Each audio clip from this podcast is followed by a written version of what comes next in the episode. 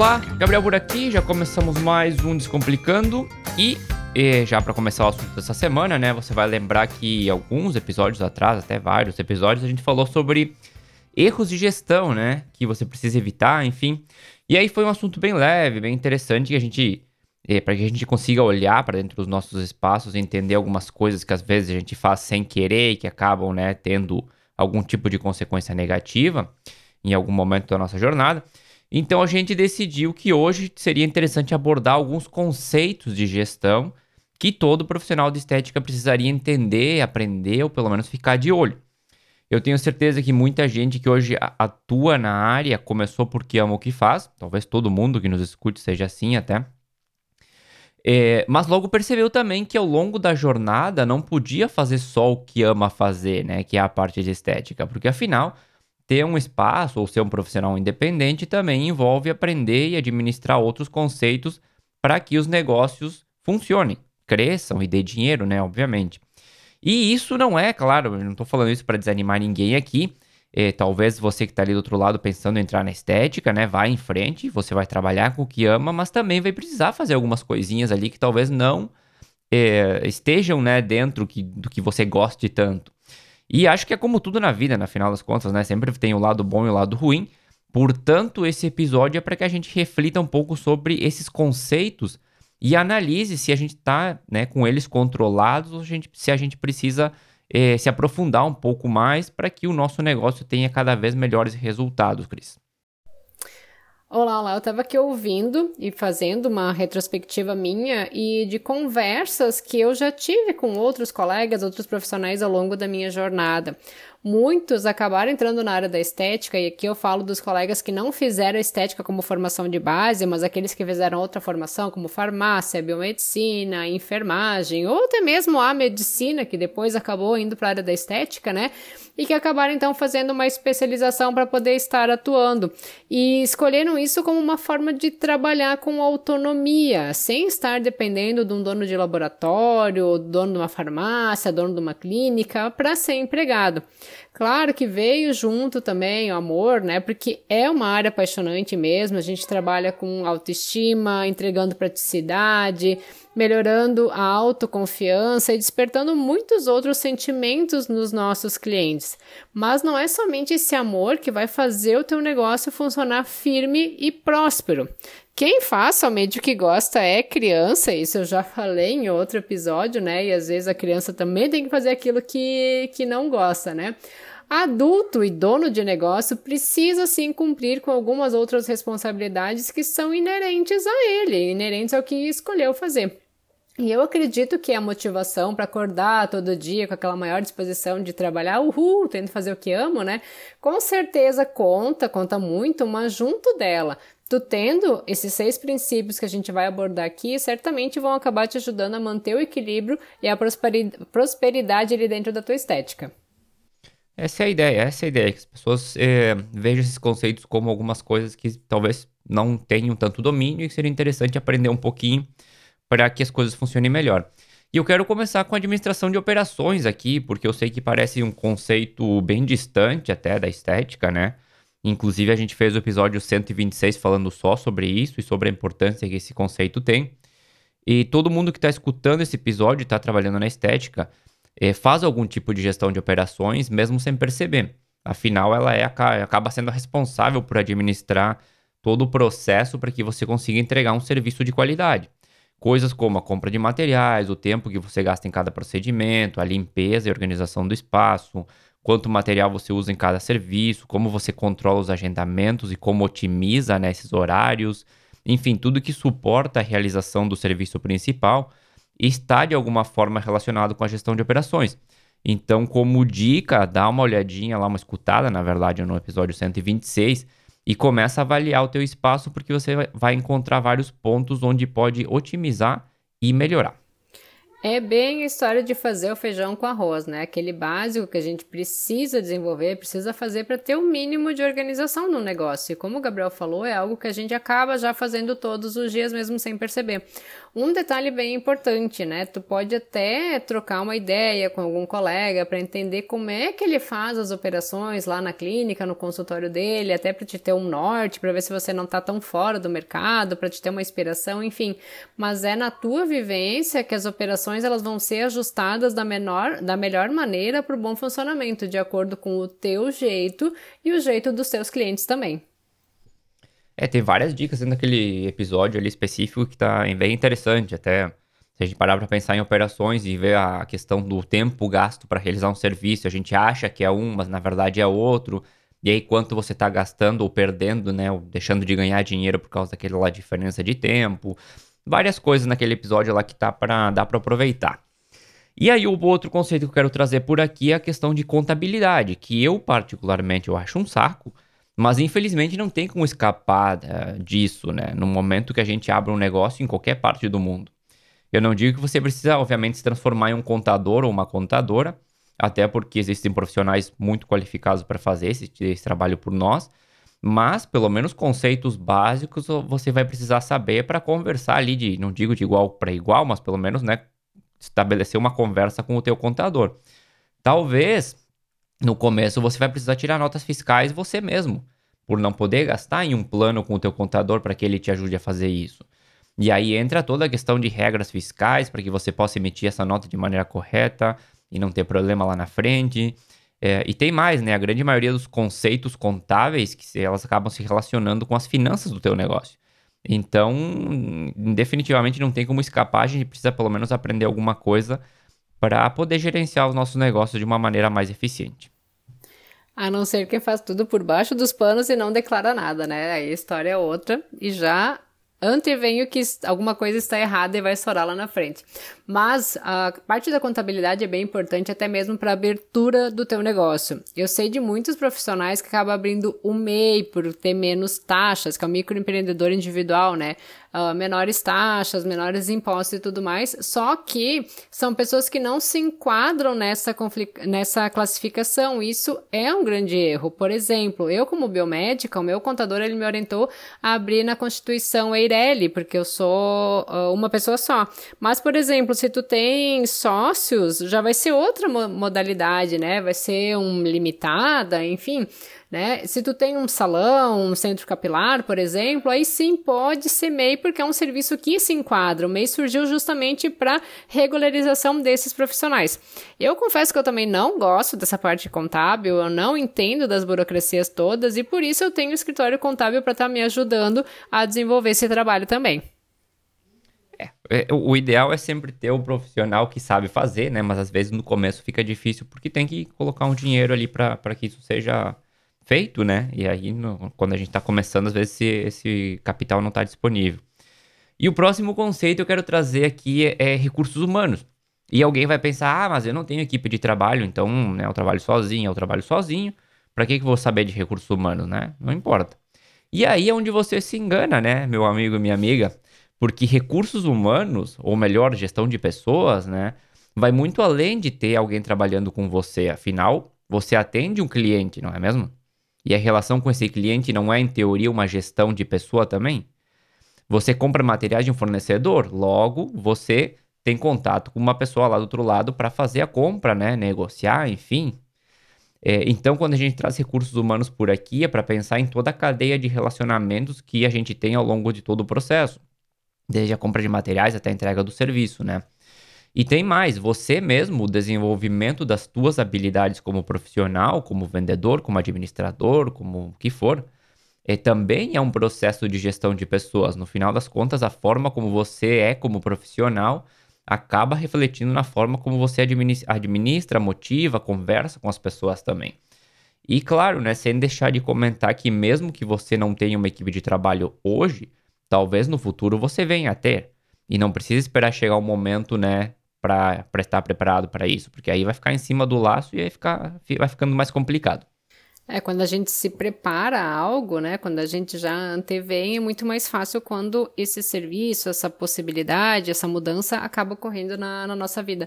Mas é muito interessante essa maneira de olhar entender os recursos humanos, porque eu também pensava nele mais no caso da gente ter uma equipe trabalhando com a, com a gente, né? Como a gente eh, estar gerindo outras pessoas. Só que faz todo sentido esse olhar mais abrangente como uma forma da gente evoluir como pessoa e também como profissional porque sempre a gente vai ter algum tipo de relacionamento na nossa vida, e lembrando, né, que a venda faz parte do relacionamento, e quando a gente sabe se relacionar com as pessoas, os resultados da, das nossas ações vão ser sempre melhores, inclusive as nossas vendas. É isso aí, recursos humanos é, é para tudo, no final das contas. E claro, é, continuando com os conceitos, a gente ainda tem três para abordar.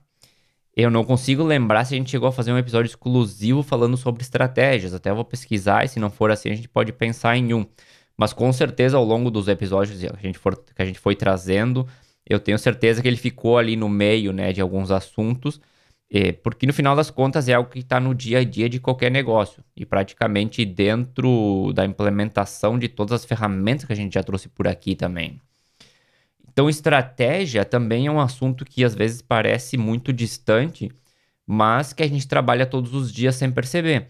Hoje, se você para e pensa, né, você sabe onde quer chegar como profissional ou com o teu espaço de estética, sabe o que precisa ser feito para chegar até lá, sabe qual é o teu público-alvo ideal, sabe qual é a tua proposta de valor o que te faz diferente do concorrente, sabe como você se mantém competitivo no mercado, tudo isso e muito mais é, no final das contas, estratégia. E saber o que eu tenho disponível e como eu uso esses recursos para aproveitar o que, tá, o, que o mercado oferece também é parte da nossa estratégia. Se a gente levar isso para algo mais palpável, digamos assim, né, porque estava muito conceitual, uma decisão estratégica poderia ser: você avalia todos os serviços que oferece hoje. Aí descobre que o serviço X não está tendo muita procura hoje, mas é o mais rentável da tua lista de serviços. E aí cria formas de vender esse determinado serviço, porque o mercado existe, né? E isso aí acaba sendo uma, decisão estratégica como negócio, porque você vai, vai, vai levantar um serviço que não estava sendo muito é, vendido para também aumentar a tua rentabilidade. Então é importante saber sobre, sobre estratégia e pensar nela todo dia e a todo momento, porque é onde você vai conseguir chegar aos teus objetivos. E aqui eu não posso deixar de lembrar, né, do gato que falou para Alice que quando você não sabe para onde quer ir, qualquer, qualquer caminho serve. E essa frase ela faz todo sentido quando a gente uh, acaba querendo fazer tudo, ofertar todos os serviços possíveis, abraçar o mundo e acabar não sendo bom em nada, né, não ter reconhecimento em nada, porque tu acaba não uh, agindo com estratégia. E tudo é questão da estratégia também das mudanças que acabam ocorrendo no mercado, né? E até em você como profissional. Hoje você pode gostar de trabalhar com o corporal, por exemplo, mas uh, acontece alguma coisa ali no mercado ou do interesse dos seus clientes, enfim, acaba tendo demanda de tu trabalhar com o facial e tu acaba desenvolvendo um serviço melhor, né? Como é que tu vai estar tá fazendo essa transição, tudo mais, ou até uh, quem está nos ouvindo e que trabalha em outra área, que gostaria de estar, estar entrando na, na estética, qual que vai ser a tua estratégia, como é que tu vai abordar, como é que tu vai entrar no, no mercado, né? Uh, no início eu sei que a gente quer fazer todo tipo de serviço para todo cliente que possa surgir no nosso espaço, só que com o tempo e com o feeling que tu vai tendo do negócio, tu acaba entendendo qual é a tua aptidão, quais são as necessidades do teu cliente, ou mesmo as novidades, né, que acabam surgindo, se vai ser viável uh, tu ofertar para o teu público-alvo ou não. Por exemplo, o Lavien, Fotona, Ultraformer, né, que são tecnologias maravilhosas, mas também de um alto custo. Uh, será que isso comporta no teu público? Tu vai conseguir fazer uma estratégia para fechar a agenda, né? Então, sem acabar me, me alongando demais aqui, tudo vai ser estratégia para o teu negócio. Com certeza. É, é o dia a dia. Quando a gente pensa o que a gente quer fazer, onde a gente quer chegar, acaba sendo isso. E, obviamente, né? Finanças e análise de dados. Você achou que eu ia deixar isso aqui de fora, né? Desde o episódio 1, acho que a gente fala sobre importância de saber sobre finanças, de meter a cara nos números. Eu sei que tem muita gente que não gosta, falou em números, falou em planilha, sai correndo. Só que eu tenho uma boa e uma má notícia para você, né? A má que não vai ter jeito. Gostando ou não, você vai ter que aprender cada detalhe financeiro do teu negócio e saber avaliar esses dados. Mas a boa notícia é que no momento que você aprender, você vai ter tanto controle sobre o teu negócio que vai ficar extremamente fácil tomar decisões que te levem até os objetivos, as tuas estratégias, né? Aí você vai começar a ganhar mais, vai começar a economizar mais, vai destinar os recursos para os lugares corretos, vai definir melhor os serviços que você oferece, vai saber quando, de, quanto dinheiro está perdendo com aquele cliente que só falta, mas que você continua atendendo porque fica chato dizer que não. Enfim, é outro mundo que se abre ali, né? E vamos combinar, né? Não dá para continuar no escuro. Sério que hoje você ainda chega no final do mês sem saber quanto ganhou, como ganhou e se é que ganhou no final das contas, né? E a maioria dos colegas aqui, os profissionais que trabalham na área da estética, que não escolheram uma faculdade mais voltada aos números, né, uh, acabam me respondendo lá nos meus stories que eu dei umas planilhas quando eu posto algo referente a elas. Até agora, antes de, de a gente começar a gravar, eu estava aqui com as minhas notinhas, as minhas anotações e passando ali para minha planilha. Afinal, a gente já está na metade do mês, né? Uh, mas é bem como o Gabriel disse, não dá para te ficar no escuro e ou você faz ou você contrata alguém para fazer ou pede pro teu companheiro, tua companheira nas horas vagas, se essa pessoa tem uma maior aptidão com os números para fazer para ti. Através dos números, tu vai parar de cobrar o mesmo preço da colega, vai procurar o melhor fornecedor para os descartáveis que tu usa, por exemplo, vai acabar fazendo orçamento porque tu viu que uh, a seringa que tu usa para botox, tu paga três reais uma pessoa, mas tem um fornecedor que oferece o mesmo produto produto a um real, poxa, né? Dois reais não é nada, mas vai botar no, no montante ali do mês a diferença que faz, né? Tu vai acabar entendendo também onde é que tu tem um gasto desnecessário e muito mais. Já estamos na metade do mês e quase na metade do ano também, né? Isso é importante. E para finalizar o, esse programa com, de conceitos, né? Também vamos trazer um conceito que nos dias atuais a gente não consegue, né? Não pode viver sem ele que também é algo que aplica a todo negócio em todo mundo, que é o marketing. Quando a gente, só que o problema é que quando a gente fala de marketing, né, infelizmente o que vem à cabeça da maioria das pessoas são as redes sociais, ter presença nelas, criar vídeo, foto, né? Eu quero que e eu quero que você pense no, no marketing um pouco mais além disso. Se aprofundar um pouco em conceitos de marketing vai permitir que você aprenda mais sobre o teu cliente. Que canais você deveria utilizar além do Instagram, né? Como se posicionar, que tipo de material você deveria produzir para chegar ao teu público ideal, qual o material que ele gosta. Porque hoje os canais utilizados não estão dando o retorno esperado, por exemplo, né? É, por que, que os clientes não chegam ou que chegam não estão fechando o negócio? Porque eles estão reclamando do serviço ou do preço? Sim, tem muito a ver com a parte de Customer Success, mas também com o nosso posicionamento de marketing. Né? Talvez a gente está chegando ao público que não é o nosso público ideal. E a gente escuta muito a frase também: ah, eu não consigo cobrar mais, já estou no limite, né? Se eu cobrar mais, o cliente vai ir na concorrência. Mas, se você começar a pensar de todos os produtos que existem hoje no mercado, pode ser qualquer produto ou serviço que você que vier na cabeça, né? Por que existem ca categorias diferentes de preço? Justamente porque existe um público diferente para cada um deles. Hoje, por exemplo, existe um celular de 500 reais e outro celular de 5 mil reais justamente porque existe público para ambos.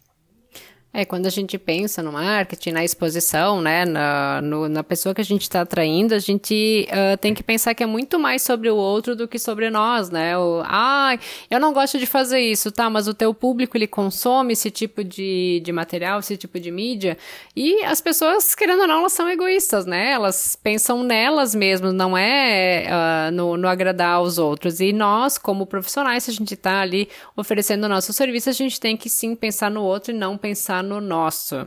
E junto do marketing tem o branding, tem posicionamento, tem comunicação, e aqui na comunicação entra verbal e a não verbal, e com certeza tudo isso é muito mais que o Facebook e que o, que o Instagram. Um exemplo, né? Uh, pro meu Botox Day aqui no, no final do ano, eu fiz cartinhas de convite e entreguei na casa das minhas clientes. Foi ótimo, né? Claro que entra aí também a questão do recebimento do 13 terceiro salário, então as pessoas estão com dinheiro e acabam gastando mais ali no final do ano, né? Então, dessa vez, eu peguei essa mesma base de clientes, eu chamei uma por uma, falando que a prioridade era delas, que eu ia estar fazendo uh, de novo um Botox Day, mas já preparei algumas coisas diferentes para não ficar algo muito repetitivo, por mais que tenha sido muito bom, né? Antes de estar abrindo para todos as pessoas na re nas redes sociais. Então é só uma ideia dentro de tudo que o marketing abrange, né? E para isso também existem empresas que vão ser especializadas nisso para estar tá te ajudando. E eu só faço um alerta, né? Uh, não, por mais que tu terceirize, não deixe tudo na mão de, de outra pessoa, né? Porque tem que ter a tua cara, tem que ter a, tua essência ali. Mas também não deixa que as tendências te façam perder a tua essência, né? Porque tu não vai conseguir fazer um bom marketing seguindo as tendências de algum guru que te fale que somente seguindo o jeito dele, que tu tem que fazer uh, despertar o arquétipo A, B ou C, né? Que isso é que vai dar certo para ti também. Porque isso tu não vai conseguir estar sustentando na hora que o teu cliente estiver frente a frente contigo. É, e pensar bastante também como ser diferente, né? Porque hoje em dia tem muita coisa que é repetitiva, que é igual, que é o mesmo conceito dentro da internet. Então, interessante pensar o que te faz como ser, ser mais original, né? Digamos assim. Então, fica, acaba sendo interessante pensar por esse lado. Mas hoje era isso que a gente tinha para entregar sobre os conceitos de gestão, princípios de gestão, enfim. É, na próxima semana, claro que a gente volta com mais um assunto interessante para você. Se você tiver algum assunto que gostaria que a gente abordasse um pouco mais, talvez dentro dos 148 episódios você encontre um que diga: Ah, eu quero saber mais sobre esse assunto que vocês abordaram lá no episódio X. Manda uma mensagem para a gente lá no arroba Descomplicando a Estética, que a gente pode entrar naquele capítulo e explorar um pouco mais. Tem muita informação dentro que às vezes a gente procura dar uma condensada também para caber dentro do, do, formato mais rapidinho de podcast, mas que dá para trazer mais coisas sobre eles, obviamente. Mas acho que a gente vai ficando por aqui. A música de abertura é Flingo da PurplePlanet.com e como eu já disse, na outra semana a gente volta com mais um assunto. Até mais, Cris. Até mais.